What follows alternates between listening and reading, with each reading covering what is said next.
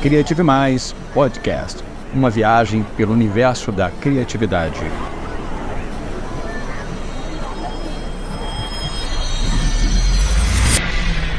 Olá, é muito bom ter você aqui no Criative Mais Podcast. Aperte os seus cintos porque já estamos decolando.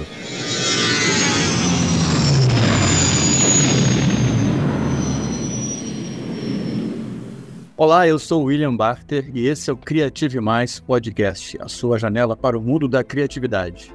Nosso tema de hoje é habilidades do futuro. Estamos prontos para um mundo que muda todo dia? É isso que a gente vai ver hoje. É hora de saltar para a velocidade da luz. Opa, espera aí, agora vai.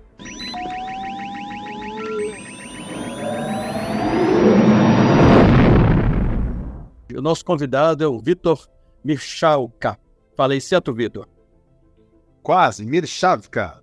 Mirchavka, agora eu aprendi. Um agradecimento especial ao nosso amigo em comum, Felipe Zamana, por ter feito essa conexão.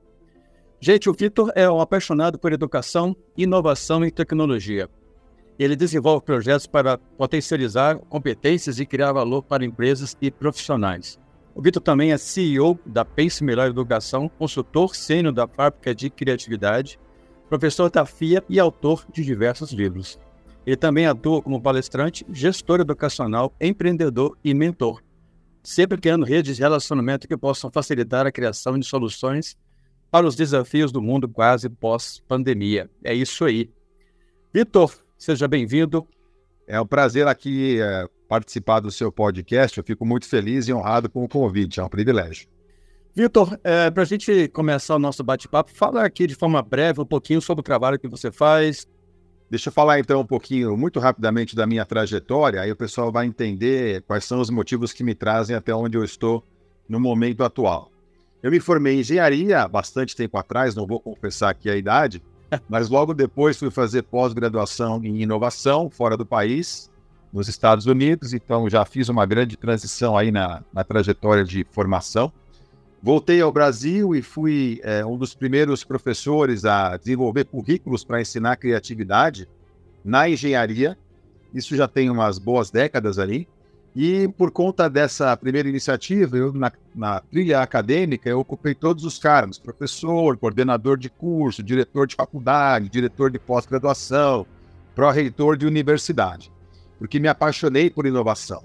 Nesse meio do caminho, fiz mestrado em educação, arte e cultura, e ao mesmo tempo comecei a, demandado, eh, a ser demandado por empresas para fazer projetos de inovação no âmbito corporativo. Então aí comecei a desenvolver abordagens de treinamento, capacitação, desenvolvimento de lideranças para que fossem inovadoras e criativas na área de negócios. Então hoje eu tenho uma empresa que é a Pace na Educação, sou parceiro de outras, é, mas eu mantenho aí a minha atividade educacional, dando aulas na pós da USP, que nem você falou, na FIA. E especialmente hoje eu estou conduzindo alguns projetos de desenvolvimento de lideranças nas empresas que estão buscando se reinventar nesse mundo que eu chamo de quase pós-pandemia, praticamente pós-pandemia. Durante os últimos dois, três anos, eu tenho certeza, você, eu, todo mundo, as empresas, nós precisamos nos reinventar.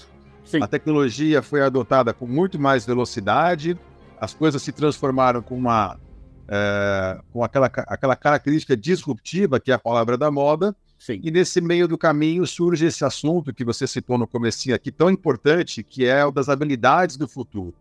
Então hoje o que, que eu faço? Eu toco alguns projetos em grandes corporações para desenvolver inovação e lideranças, então empresas do tipo Ambev, Vivo, Açaí, Scania, Cobase e outras mais, tanto com a minha empresa como em parceria com a Fábrica de Criatividade, que é uma consultoria de inovação e criatividade, e tem essa atividade acadêmica ainda na, na FIA USP, em que eu é, também atendo grandes corporações nos cursos tradicionais de MBA e pós-lato senso. Então, algumas empresas recentes em que eu pude conviver lá, Bradesco, Itaú, Singenta e outras mais. No fim das contas, Miriam, eu sou apaixonado por aquela competência que nos permite imaginar o futuro, que é a criatividade e inovação, e transformar esse futuro em realidade agora. É, então, acho que isso é um resumo bem rápido das coisas que eu tenho feito.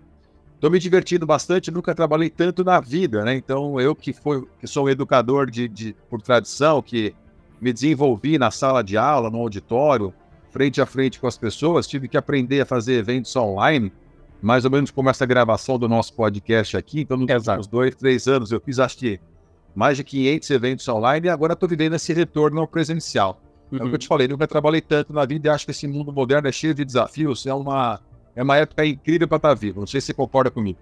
Concordo é, em todos os sentidos, tá? E eu queria aproveitar a sua fala, Vitor, e já emendar aqui. À medida que você ia falando, tipo assim, eu fiz um, um pré-roteiro com uma série de questões que eu queria trocar ideia contigo, mas na medida que você ia falando, a, a posição das perguntas elas iam alterando para lá, para cá, para lá, para cá, e acabou que eu notei uma outra pergunta que nem estava no, no roteiro aqui, que, e eu gostaria muito de conversar contigo, aliás, começar com ela. Né? Eu conversei recentemente com o Manuel Erismar, semana passada, e ele falou uma frase muito legal, é, que eu, eu, eu não a conhecia, mas, mas me fez refletir. Você acha que o que funciona já está obsoleto?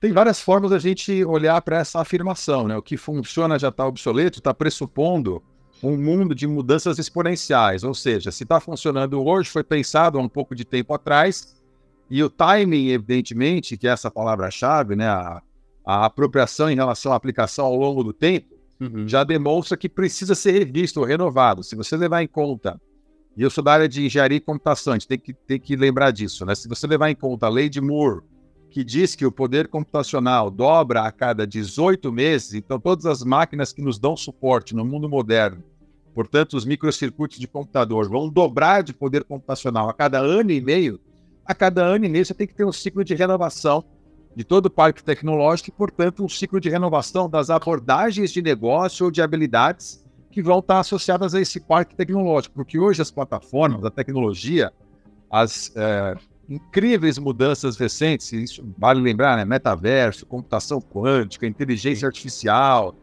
analytics, big data, tudo isso está dando suporte aos negócios. Se você não acompanhar o ritmo de atualização disso, você já está atrasado. Então, como é que isso se transfere, por exemplo, para o mundo acadêmico? Um curso hoje de faculdade, de graduação de 4 ou 5 anos, é um curso obsoleto. A cada ano e meio que passa, você tem que rever que você está aprendendo, porque praticamente não tem mais a aplicar, especialmente em computação e tecnologia, mas não só em administração também e economia. Então, o que funciona hoje já está praticamente entrando em desuso, a gente poderia imaginar assim, porque foi pensado há um tempo atrás. Então, hoje eu preciso pensar naquilo que vai substituir o que está funcionando. A gente tem que lembrar também que as grandes corporações elas fazem o planejamento delas para lançar as inovações ao longo do tempo também. Então, se você tem hoje um smartphone de última geração, você pode saber que nos próximos três meses ou seis meses vão lançar um smartphone novo, que vai deixar o seu obsoleto. E se o smartphone é um grande símbolo da extensão computacional que nos torna praticamente ciborgues, né? Que o ciborgue, a definição é aquele ser ficcional ou real que tem uma extensão que permite ampliar os seus poderes, seja ela tecnológica ou não. O smartphone é aquele símbolo da nossa transição para algo parecido a um ciborgue. Se você não tiver atualizado com o smartphone mais moderno, você está perdendo potencial de desempenho. Então, é, é, tudo, é tudo um conjunto, né? um sistema de coisas que, claro, de um lado traz muitas oportunidades, mas do outro gera muito estresse também, né? Porque eu costumo falar né, dos conceitos de lifelong learning, que é o aprendizado para a vida toda, mas eu também ouvi recentemente o life-wise learning, que é o aprendizado pela vida toda de uma forma ampla. De quanto em quanto tempo a gente tem que se atualizar hoje em dia? Não é de seis em seis meses, de quatro em quatro anos, é todo dia. Se você hoje liga o seu computador para fazer uma conversa que nem a nossa, e você não verifica se o seu aplicativo foi atualizado, você corre o risco de entrar na conferência e cair o aplicativo porque ele tem uma versão nova. Então, certo. de um lado, tem, tem, um potencial enorme de coisas é, incríveis para a gente poder fazer, mas do outro, gera um tanto de estresse para você acompanhar as mudanças, as informações que estão chegando e por aí vai. E aí vem aquele acrônimo né, do FOMO, que é o Fear of Missing Out, o FOMO, né? É o medo de você ficar de fora. Cara, assim, é um mundo muito diferente, mas para quem é da minha área, que eu vou chamar né, área de educação e inovação, é um parque de diversões. Eu nunca tive a, a, chance de aprender tantas coisas de forma gratuita como eu tenho hoje pela internet, nunca tive a chance de transformar em realidade tantas ideias com custo tão baixo como é possível fazer hoje. É, eu acho que é uma época sensacional. É verdade. E é nesse cenário que eu queria já entrar no, no, segmento das habilidades para o futuro. A gente já lançou os olhos sobre a tecnologia e eu quero saber de você o seguinte, meu querido. É, habilidades para o futuro. Quais as reais diferenças que você acha que elas podem fazer nas nossas carreiras como profissionais e empreendedores? Porque a gente sempre foca nessa coisa de ah, minha vida como profissional. Tá, mas e essas habilidades podem fazer diferença na minha vida como empreendedor também, né, gente? A gente precisa eh, se emancipar para, para um jeito novo de, de viver num mundo que não vai ter mais empregos como a gente está tá acostumado. O que, que você acha disso? Eu vou te responder citando algumas fontes, porque eu acho que é importante a gente ter subsídio em termos de conteúdo. A primeira fonte é o mais citado relatório do Fórum Econômico Mundial, que apontou as habilidades do futuro, o relatório que fala das habilidades que vão durar até 2025. Esse relatório traz os grupos de habilidades, então, entre elas, né? Ser capaz de trabalhar com pessoas, resolver problemas, autogestão, lidar com tecnologia. Então, é um dos relatórios mais famosos, mas eu vou citar a outra fonte que eu acompanho muito, e que ficou famosa, que é o Yuval Noah Harari, aquele historiador israelense que virou pop com os livros né, Homo Sapiens, Homo Deus e 21 lições para o século XXI. Sim. Se de um lado o relatório do Fórum Econômico Mundial, e é uma das fontes, tem várias outras, tá? Diz que nós temos algumas habilidades que precisamos desenvolver nos próximos anos. Do outro, o Harari fala ostensivamente que ninguém pode prever o que vai acontecer no mercado de trabalho daqui 5 ou 10 anos eu vou juntar as duas coisas e vou dizer o seguinte: aí é uma, uma opinião pessoal, um recorte pessoal meu, tá? Uhum. Para mim, a, a, a, habilidade ou as habilidades mais importantes que nós precisamos desenvolver, sejam elas chamadas de hard, soft, inner, social, human, não importa, são as habilidades que eu chamo de competências essenciais. E a definição é a seguinte: são aquelas que não podem ser ainda emuladas ou simuladas ou imitadas por um super sistema computacional. Sim. O super sistema entenda um servidor, uma fazenda de servidores ou um robô.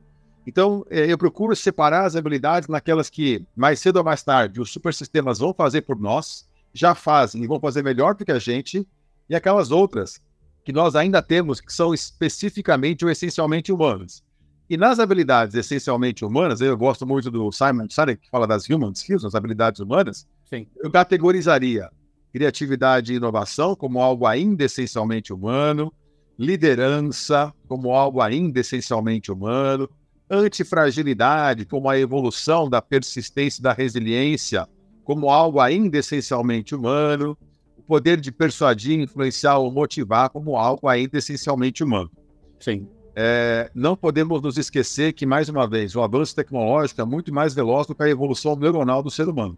Então, eu acompanho é, pesquisas e tendências de cientistas que militam na área do futurismo, por exemplo, tentativas de simular a criatividade humana com super sistemas computacionais. Sim. E são coisas que chegam a assustar pela, pela velocidade com a qual estão se desenvolvendo. A gente tem, por exemplo, as pesquisas em, é, na área tecnológica de interpretação de linguagem natural. Então, a gente vê aí laboratórios como o do Google, criando algoritmos que são capazes de ter linguagem própria e se comunicar entre si. Por isso que no, o nosso radar tem que estar sempre alerta. E para responder especificamente a sua pergunta, desenvolver as competências essenciais, portanto as habilidades que nós temos que os sistemas não têm, é o nosso passaporte para mantermos a relevância no futuro. Ou seja, para a gente ser capaz de continuar gerando sustento de forma digna. E se, se, se, a gente vai voltar no Harari, o Harari fala muito da classe dos inúteis, né? As pessoas que daqui Sim. em diante não vão ter papel nenhum no mundo. Eu realmente me preocupo como educador em capacitar as pessoas para nunca caírem na fala ou no fosso da classe dos inúteis. Só que isso não é um trabalho fácil, né? requer muito investimento em educação, em pesquisa, requer uma atualização do sistema de ensino, e o Brasil está muito atrasado nisso. Nós temos exemplos incríveis ao redor do mundo, mas no Brasil eu te diria que nós estamos muito atrasados, sabe? É, infelizmente, é, é, um triste cenário. Eu queria aproveitar essa deixa, e, e, e me incomoda e, me, e, é um tema muito caro para mim, Vitor. É, nessa mesma lista do Fórum Econômico Mundial, né, eles têm um, uma abordagem que fala sobre aprendizagem ativa, resiliência, tolerância ao estresse, flexibilidade e inteligência emocional. E aí, assim, existe uma preocupação muito grande em, em, o que, que a gente vai fazer para os outros e para as empresas ou para outras pessoas. A gente meio que se deixa, deixa a si mesmo relegado, a gente não, não tem como olhar muito para nós mesmos. É que a gente perguntar, desafios né, para quem quem deseja estar pronto para um mercado futuro, mas que ainda não está pronto para si mesmo. O que, que você pensa disso? Que eu posso te falar é o que eu estou observando hoje acontecendo é, nas grandes corporações, convivendo com as equipes com as quais eu tenho desenvolvido projetos. De um lado, existe uma pressão crescente em todas elas, não é num setor só, para gerarem resultados. As pessoas estão sendo constantemente exigidas e pressionadas para gerar mais resultados com equipes menores, gastando menos e num tempo mais curto, sempre com amparo tecnológico. Isso só tem é, crescido em termos de demanda, eu não tenho visto nenhuma diminuição, pelo contrário. Se você olhar hoje o cenário macroeconômico, com a inflação alta no mundo inteiro, com o quase colapso da cadeia de abastecimento global, com a infeliz, mas não inesperada ou imprevisível guerra na Ucrânia e na Rússia, com o preço da energia na, nas alturas ainda. Então, se você olhar o cenário macroeconômico e o que as empresas têm que entregar hoje, a demanda e a pressão continuam aumentando brutalmente. Isso me parece que no horizonte de curto prazo não vai diminuir, vai aumentar em termos de pressão.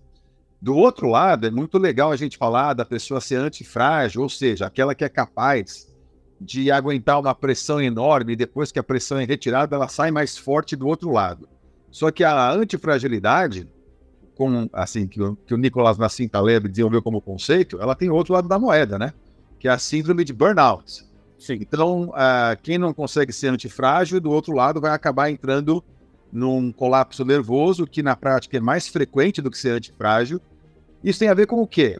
com a necessidade de buscar um equilíbrio difícil, vou te, vou te dizer aqui a minha opinião, muito difícil entre vida pessoal e vida profissional. E isso é uma das coisas que explica, por exemplo, tenho certeza, aquele fenômeno que a gente vê nos Estados Unidos do Great Resignation, a grande resignação. Pessoas que estão optando por largar os empregos, que até pagavam melhor, mas que exigiam demais e estavam tirando a sanidade mental delas para viver, às vezes, no interior, ganhando muito menos, mas enxugando o custo de vida, de modo que elas tenham um pouco de sanidade mental e possam se realizar. Ah, mas isso aí é só lá fora. Não, não é tanto. Também no Brasil está acontecendo isso de uma certa forma. Então, acho que é, é, faz parte do autoconhecimento, que é uma coisa fundamental, que tem que ser classificado como habilidade do futuro, você encontrar esse equilíbrio entre aquilo que você aguenta em termos de pressão no trabalho, para você fazer as suas entregas, aquilo que você espera em termos de realização na sua vida. Porque não adianta você encontrar um propósito de trabalho se esse propósito vai exigir que você entregue seu sangue, seu suor, suas lágrimas e que você não aguente 12, 14 horas de trabalho por dia. Então, agora, dizer que eu tenho a resposta para isso, mentira, não tenho. Eu estou vendo o que está acontecendo hoje. De um lado, as equipes e as pessoas incrivelmente demandadas pela pressão por resultados, que tende a piorar nos próximos meses, pelo menos, quem sabe ano ou dois mas no outro as pessoas abrindo mão de supostamente ganhar muito dinheiro, porque na prática a gente sabe que dinheiro é vida, não é isso? Eu estou entregando o meu tempo em troca de dinheiro, então eu não vou poder comprar meu tempo de volta. Se eu não decidir alguma coisa agora, eu vou deixar minha vida escapar, esvair pelas minhas mãos, e acho que isso tem a ver com autoconhecimento. Esse equilíbrio é muito complicado. Então, se eu não consigo ser antifrágil, eu vou para o burnout. Então, é a hora, as pessoas precisam parar para. E eu faço disso um exercício, sabe? Não é, não é toda semana, é todo dia.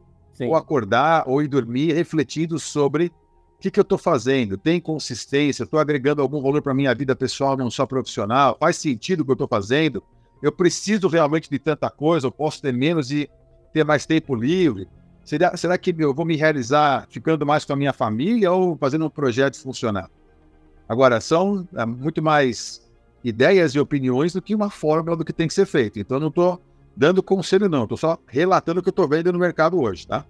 Claro, não, mas é, é, eu acho que é isso mesmo, mas é uma leitura possível e todas as evoluções começam no, no âmbito pessoal.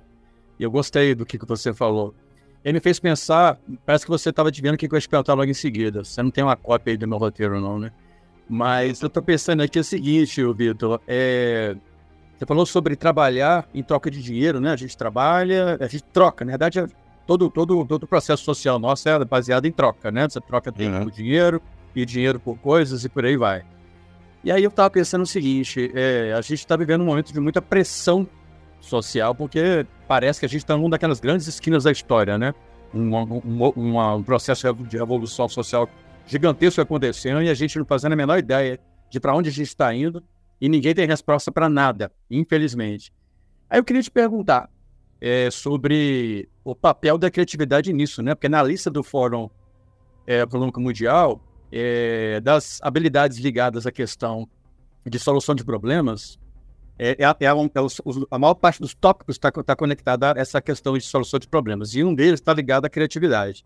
Aí eu queria te perguntar, para você, criatividade, é, a gente pode, uma pessoa comum, as pessoas, os seres humanos podem usar a criatividade muito mais para se reinventar como pessoas do que para criar coisas ou produzir coisas? Deixa eu fazer vários comentários sobre isso que eu acho que são, pelo menos, coerentes. Primeiro, eu tenho um grande amigo professor que fala que a gente só entende a vida em retrospectivo. E ele é, claro, historiador, chama Martim César Feijó, uhum. e eu concordo com ele. A gente está é, indo em direção ao futuro sem saber o que vai acontecer. Quando olharmos para trás, quem sabe teremos entendido as grandes transformações desse tempo. E a gente, é, hoje em dia, qualifica, não porque eu inventei, mas porque eu incorporei o conceito, a gente qualifica o nosso tempo de mundo banho, né? Em, em substituição ao mundo VUCA. O mundo VUCA lá atrás, né, o volátil, incerto, complexo e ambíguo. Hoje em dia, o mundo bunny, do inglês, que é o frágil, ansioso, não linear e incompreensível. É o que você falou, né, William? Nós estamos num mundo que dá a impressão de ser incompreensível. Então, a gente só vai entender olhando em retrospectiva. Aí, onde é que vai entrar a criatividade? Hoje você acorda, vou pegar o meu exemplo, e você tem um planejamento do que você vai fazer. Só que de última hora surgem mudanças. Como é que você faz para lidar com as mudanças que transformam o seu planejamento em algo obsoleto da noite para o dia? Você tem que usar criatividade. Então, para você enfrentar os desafios hoje do dia a dia, com as mudanças não lineares e incompreensíveis, a competência mais fundamental é ser criativo, de modo que você possa se reposicionar em relação ao desafio de trabalho. Essa é a primeira coisa. E como o mundo mudou a nossa volta e nós não percebemos às vezes, porque ficamos focados em uma ou duas coisas, que era gerar o nosso sustento ou sobreviver, Aí vem a segunda parte, que é você usar a criatividade para se reinventar como indivíduo. Então você precisa aprender coisas novas, você tem que incorporar novas competências, atualizar as suas. Então, tanto para você gerenciar o dia a dia, quando há mudanças repentinas, e é uma coisa que o brasileiro é bom em fazer, tá? O Brasil está acostumado a gerenciar mudanças repentinas por vários motivos culturais e políticos, muito mais do que um europeu ou um americano, até um asiático, né? Então, tanto para você gerenciar o seu dia a dia com as transformações muito rápidas, a criatividade é fundamental e eu diria que o mindset de crescimento associado à gestão de projetos ágeis também e a capacidade para prototipar soluções de forma rápida, né? Então você vai testar e vai falhar mais rápido, mas com custo barato, tanto para gerenciar o dia a dia como para você se reinventar. Eu acredito com, de forma convicta que criatividade é uma das competências, se não a mais, é uma competência fundamental. Então, é, aí, cara, de novo, é minha convicção pessoal, mas eu continuo me apoiando nela Desde lá atrás, quando eu fui fazer os primeiros cursos de criatividade, continuo me apoiando nela para seguir em frente, sabe? Uhum. Muito bom. O Vitor, a pandemia, ela, ela, ela definiu lá os horizontes, da noite para o dia, praticamente. E hoje o Anywhere Office já é uma realidade. E aí, o que, que, você pensa disso? Assim, o que, que, o que, que revoluções estão acontecendo ou vão acontecer? E estamos nós é, pobres tupiniquins preparados para isso ou tem muita água para rolar debaixo dessa ponte? Cara, esse é outro assunto que merece muitos comentários. Eu vou começar pelo final. Você falou dos, do, dos pobres tupiniquins. O Brasil é um país com um apartheid digital enorme ainda. Sim. Então são pouquíssimas pessoas que, como você e eu, têm acesso a uma internet de banda larga, têm acesso a uma boa câmera de computador, a uma boa máquina para fazer uma conversa que nem essa a gente pode imaginar que menos de 10% dos brasileiros têm esse acesso que nós temos aqui. Então, é, nós vivemos um apartheid digital. Mas para as pessoas que têm acesso, então, por si só já é um enorme problema. Sim. Você falar de transformação tecnológica para quem não tem acesso, né? Mas para as pessoas que têm acesso a plataformas tecnológicas, o Anywhere Office é uma grande revolução. Eu vou te dar alguns exemplos positivos. Então, eu falei da FIA USP, Uhum. onde eu ministro aulas nos MBAs. Hoje, você ministrar uma aula no MBA traz vantagens enormes para uma empresa que tem uma distribuição continental pelo Brasil e consegue juntar 40 executivos de todos os estados brasileiros numa mesma hora, no mesmo momento, numa mesma ferramenta. E se essas 40 pessoas estiverem imbuídas na vontade de aprender, uma aula virtual vai cumprir o propósito de ensiná-las, elas vão conseguir aprender, vão conseguir evoluir. Então, esse é o lado muito positivo, associado ao fato de que eu, como educador, por exemplo, começo a aula apertando um botão, entro na conferência, termino a aula, aperto um outro botão, ninguém gastou nada em termos de passagem, deslocamento e etc. Então é custo menor, é a chance de você juntar as pessoas que estão distribuídas pelo Brasil ou até fora do Brasil, e ainda assim você tem efetividade na aprendizagem. Aí tem o lado complicado. Eu tenho é, conduzido alguns projetos em empresas, é, não vou citar nomes por questão ética, mas elas estão muito preocupadas com o fato de que conviver de forma online não cria cultura. Então você não consegue engajar as pessoas numa convivência cultural, com os rituais de cultura, os artefatos de cultura, só através de uma câmera, através de um computador. Então eu estou conduzindo projetos em que as pessoas estão se vendo presencialmente pela primeira vez depois de trabalharem juntas por dois, três anos. Que nesses casos a empresa está preocupada em manter a cultura dela, porque é o diferencial dela. Então online elas estão concluindo já as corporações, e eu concordo com a maioria delas, que não dá para você fazer algumas coisas do tipo engajar as pessoas, motivá-las e passar os traços de cultura que, em muitos casos, são os diferenciais principais de uma empresa. Então, o Anywhere Office é muito legal, desde que nós lembremos que pouquíssimas pessoas no Brasil têm acesso a isso, então a gente tem que lidar com a parte digital. Basta a gente ver, por exemplo, na educação infantil fundamental e até no ensino médio, Estado de São Paulo, mas todos os estados do Brasil, né? Os alunos ficaram sem aula presencial. E quantos deles tinham efetivamente acesso a um telefone celular ou um computador com internet para assistir aula online? A minoria. O fato é que nós tivemos aí um ano e meio, talvez, de perdas que são irrecuperáveis na educação fundamental, infantil e média, porque não se tem acesso à tecnologia. Então esse é o lado complicado. Mas o Anywhere Office tem vantagens, muitas delas eu acabei de falar aqui, claro, pegando os meus exemplos pessoais, né? Uhum. Eu tenho visto relatórios e estatísticas, vi um artigo recente falando, inclusive, que um terço das pessoas está disposta a mudar de emprego se puder trabalhar em home office. E aí, claro, a gente percebe o que eu te falei, né? Você tem uma, uma chance única de conviver com a sua família, por exemplo. Então você consegue Sim. fazer uma reunião, trabalhar, produzir, e aí você para para almoçar com a família ou para acompanhar o filho seu crescendo, né? Para acompanhar a evolução do seu filho, que é uma coisa que era impensável na maior parte dos casos. É verdade. É, e assim, o trabalho híbrido acho que é o que veio para ficar, ficar. Então, é um meio termo entre você estar presencialmente em alguns momentos nas empresas e estar à distância boa parte do tempo. Uma outra questão hoje muito interessante é como é que vão ser gerenciados os ativos imobiliários das grandes corporações, porque a maior parte deles está vazia ou ociosa, porque as pessoas estão pelo menos dois ou três dias em casa e a, os grandes escritórios não estão sendo mais necessários. Eu estou vendo até indústrias, né, que são clientes minhas, Sim. reorganizando o seu espaço de convivência para otimizar o uso do espaço e até gastar menos com aluguel de escritório, com é, taxas né, de infraestrutura e outras coisas mais. Excelente, muito bom. Acho que é uma tendência que não tem como voltar. A maioria dos empregos ou vai acabar ou vai ser reinventada. Né? A gente, será que, na sua, na sua opinião, você acha que a gente vai ter tempo para se adaptar e para se preparar e para se adaptar a essas mudanças que inevitavelmente que, tá, que estão acontecendo na velocidade da luz, praticamente? Olha, é, eu gostaria de ser otimista e te falar que nós teremos tempo para poder fazer a adaptação e a, o alinhamento para os novos empregos que vão surgir. Vou te dar um exemplo que eu conheço de perto. Então, hoje, se você olhar as grandes máquinas né, de locomoção, os caminhões, por exemplo, vai, você não precisa mais hoje de um mecânico tradicional, você precisa de um, praticamente de um cientista de dados para fazer manutenção no caminhão, porque ele vai conectar o computador ou vai se conectar à internet com o caminhão. Sim. O caminhão vai dizer, através de dados, quais são os sistemas que requerem manutenção. O que quer dizer isso? A competência necessária para alguém que fazia a manutenção de um caminhão há 15 anos atrás vai ser muito diferente daquela necessária hoje em dia. Então, eu vou precisar de alguém com muito mais capacitação. Eu gostaria de ser otimista de achar que a gente vai conseguir se preparar para essa transição, mas eu acho que em termos de política e estratégia nacional, nosso país está muito atrasado em garantir a capacitação que vai fazer essa transição. Mas não é só o Brasil, não, tá? Então, a gente, se a gente vai para a maior parte das pessoas no mundo inteiro, sim, é um desafio gigantesco. E daí você olha os relatórios da McKinsey, por exemplo, que falam sobre a geração de novos empregos e a perda de empregos. Uhum. Obviamente, como nos outros movimentos das revoluções, revolução industrial, da informação e etc., você vai ter uma perda muito grande em algumas áreas e vai ter a criação de possibilidades em outras áreas.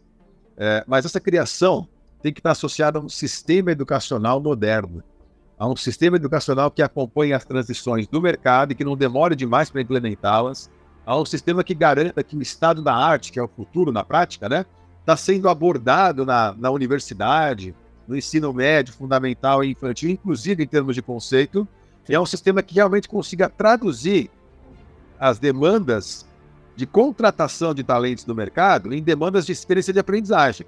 Eu acho que o Brasil não está nesse ponto ainda. Não é só o Brasil, mas eu creio que o Brasil não está nessa situação ainda. Então, acho que, e eu estou vendo acontecer isso hoje, estamos voltando ao tempo em que as empresas tinham que assumir o papel de capacitar as pessoas de novo para ocupar as funções que elas requerem para contratar. Isso já aconteceu há 25 anos atrás, teve no meio do caminho uma mudança aí, que a gente conseguiu fazer algum tipo de capacitação, mas hoje está voltando o abismo entre a capacitação que uma empresa precisa e que as escolas oferecem. Se você somar tudo isso, uma espécie de precarização do ensino superior no Brasil, nas universidades, onde, infelizmente, eu sou um deles, o professor é muito mal reconhecido e muito mais mal remunerado ainda para fazer o seu papel, então você vai chegar aí numa combinação muito ruim de fatores que acabam desaguando ou desembocando é, numa lacuna enorme de formação. E aí, repito, volta para a empresa a responsabilidade de criar programas de capacitação e treinamento para adequar as pessoas que ela está contratando para fazerem parte do seu quadro de funcionários. A gente sabe que as empresas falam, e eu concordo com isso, que elas contratam comportamento e desenvolvem habilidade técnica. Ok. Mas o custo para desenvolver habilidade técnica não devia ser tão grande. Né? Então, entendo. Vamos, vamos contratar o perfil de comportamento, o caráter, né, o perfil motivacional. Ok, beleza. Mas eu não posso ter um abismo muito grande da competência técnica com a qual a pessoa vem para aquela que eu preciso.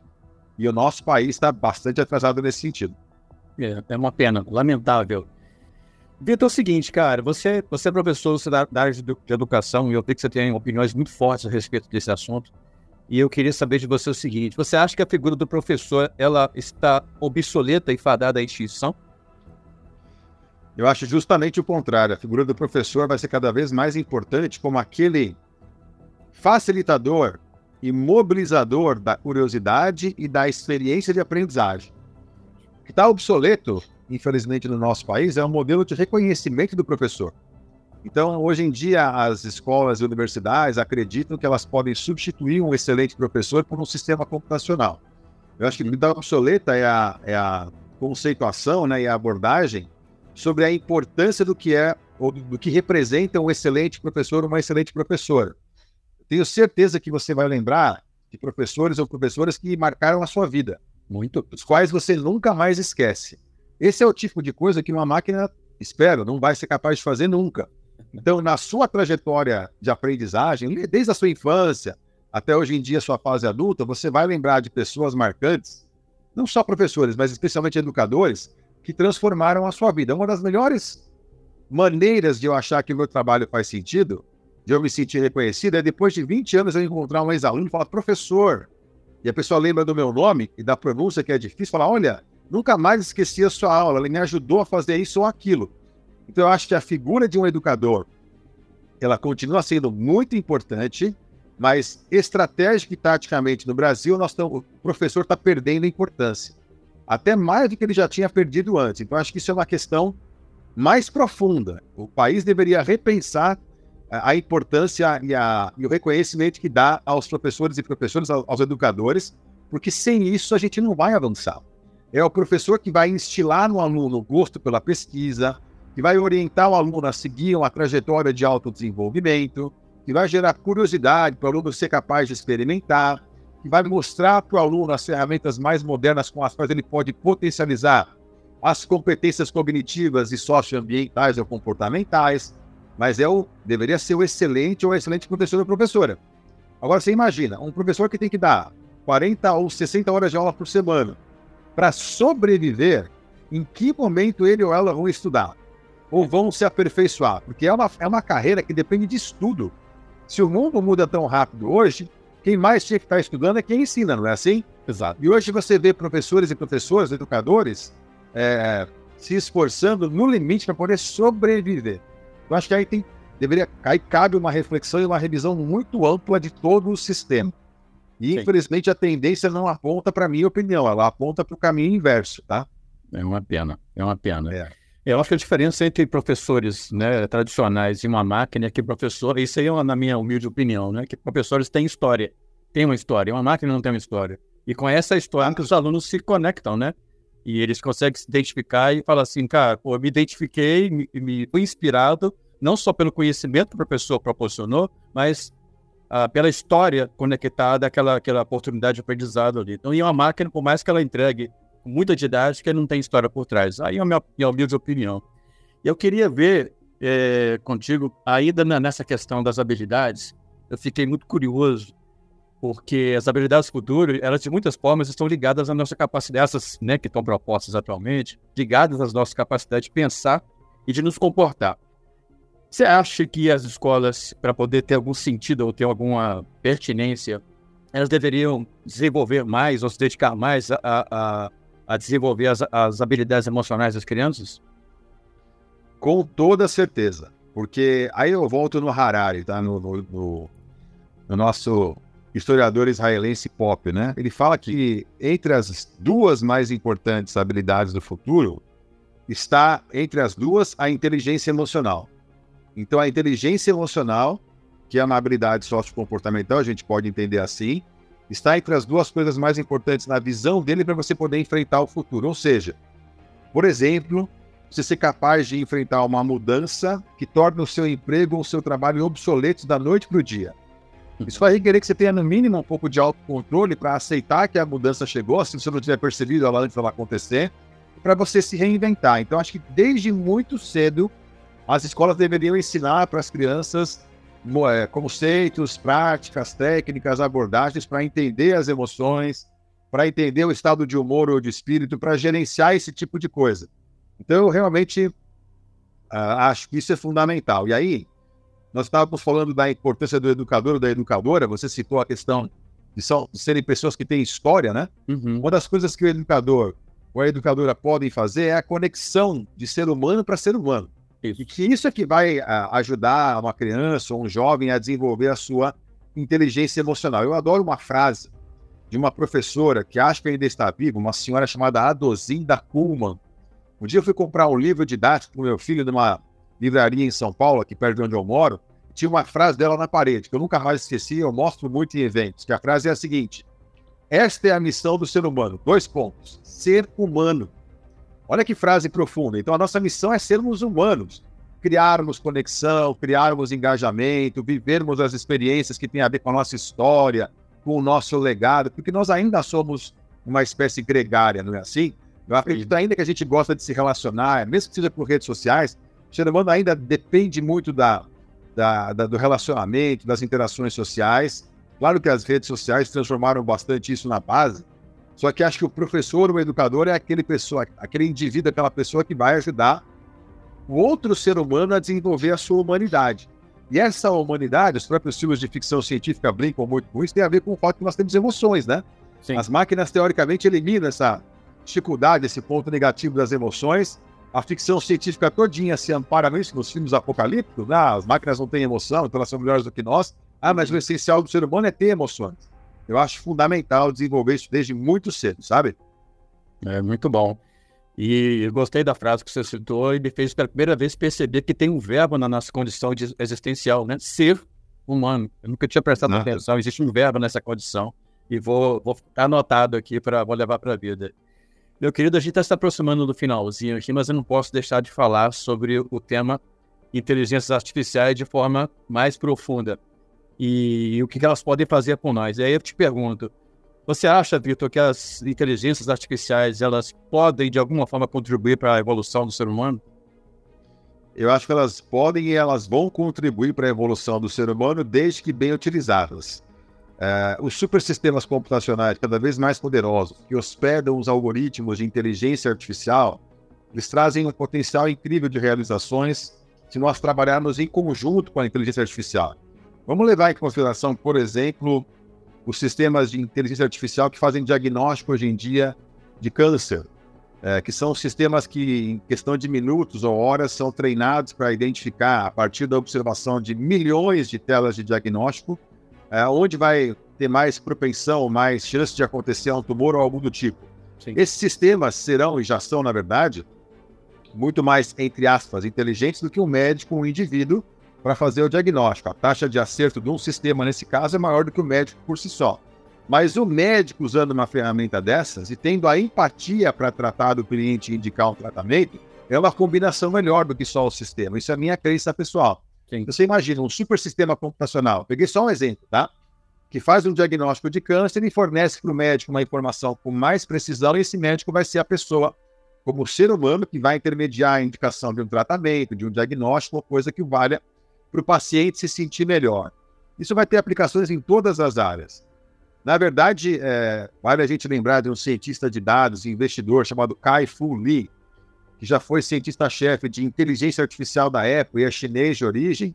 Ele fala que as profissões do futuro são as profissões da compaixão e da empatia. Então é aquilo que tem a ver com o contato do ser humano. Porém, essas profissões vão estar amparadas por super sistemas computacionais que vão nos ajudar a tomar decisão, vão nos ajudar a fazer diagnóstico, vão nos ajudar a potencializar a aprendizagem e vão nos liberar para nós fazermos as coisas que supostamente são essenciais do ser humano. Se vai acontecer esse mundo com a visão otimista, eu não sei te dizer. Eu gosto, eu prefiro pensar que a visão otimista será essa. Então vai ser uma combinação muito boa ou muito produtiva entre os supersistemas e as pessoas. Claro que isso talvez não aconteça em todos os casos, eu espero que não seja, inclusive, a regra geral, a substituição de pessoas por sistemas ou vice-versa. Mas sempre tem aquela preocupação, né? é, William, se as empresas querem importar custo, como a gente vê acontecendo já, elas vão trocando pessoas por sistemas e por aí vai. Sim. Aí eu acho que tem muito a ver com, com a questão política, eu não vou me aventurar a falar sobre isso, acho que não é um motivo aqui, mas tem muito a ver com a questão política, com a questão ideológica, com a questão até espiritual ou religiosa. O fato é que nós ainda estamos num mundo muito belicoso, né? A gente vê ainda a guerra acontecendo, as pessoas competindo, super sistemas sendo usados para fazer armas, eu preferiria que fossem usados para fazer, é, fazer educação melhor, fazer entretenimento melhor, fazer a medicina melhor. Minha opinião pessoal. Quero é. ver um mundo com uma combinação produtiva entre o avanço tecnológico e a evolução do ser humano. Muito bom, muito bom mesmo. Eu queria realmente que esse papo durasse pelo menos umas duas semanas ininterruptas, porque é um assunto que eu gosto muito e foi muito legal trocar essa ideia com você. Essa última pergunta, Vitor, ela começou com uma brincadeira, mas acabou que ela se tornou uma tradição para poder encerrar o programa.